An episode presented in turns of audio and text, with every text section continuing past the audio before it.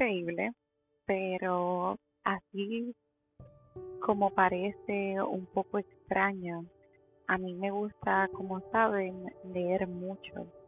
Y hace muchos meses atrás me conseguí un libro sobre las emociones. Y no es un libro peculiar, sino es un diccionario de emociones, escrito por Cristina Núñez y Rafael Y este libro a mí me ha permitido poder conocer y entender las emociones a mayor profundidad. Y estaba leyendo sobre la melancolía y de eso quisiera hablarte un poco hoy. Cuando estamos en estados donde tenemos mucha nostalgia, como tristeza, deseos de llorar, nos sentimos como decanados. Y la melancolía es una emoción muy intensa, de hecho, es proceso, es una emoción que es una emoción que se queda bien adentrada dentro de nosotros.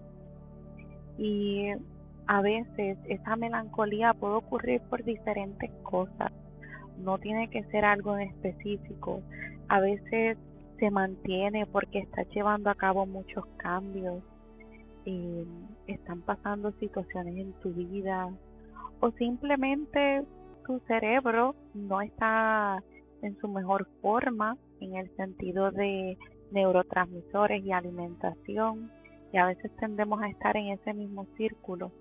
Has cambiado tu rutina, eh, ha llegado una festividad y estás solo, cualquier, cualquier situación como pueden ver. Y eh, mientras analizaba un poco sobre la melancolía, me hacía recordar todas las veces que me he sentido así. Y son muchas, pero a la misma vez está bien sentirnos así. Está bien que te sientas en momentos afligido, triste. Lo importante es sentirlo y tratar de encontrar por qué te sientes así y regalarte un abrazo. Yo soy una fiel creyente de que nosotros nos debemos abrazar a nosotros mismos todos los días y eh, brindarte compasión porque muchas veces cuando estamos así tendemos a autosabotearnos y decirnos, ah, no, se supone que no te sientas así, sentirse así es malo, etcétera, etcétera. Y sin contar lo que la sociedad nos ha dicho de si uno, uno, uno tiene que fingir que uno no está mal, uno siempre tiene que estar supuestamente bien. Y te invito a que lo sientas, a que verifiques la raíz de dónde está viniendo eso, si es que te sientes así.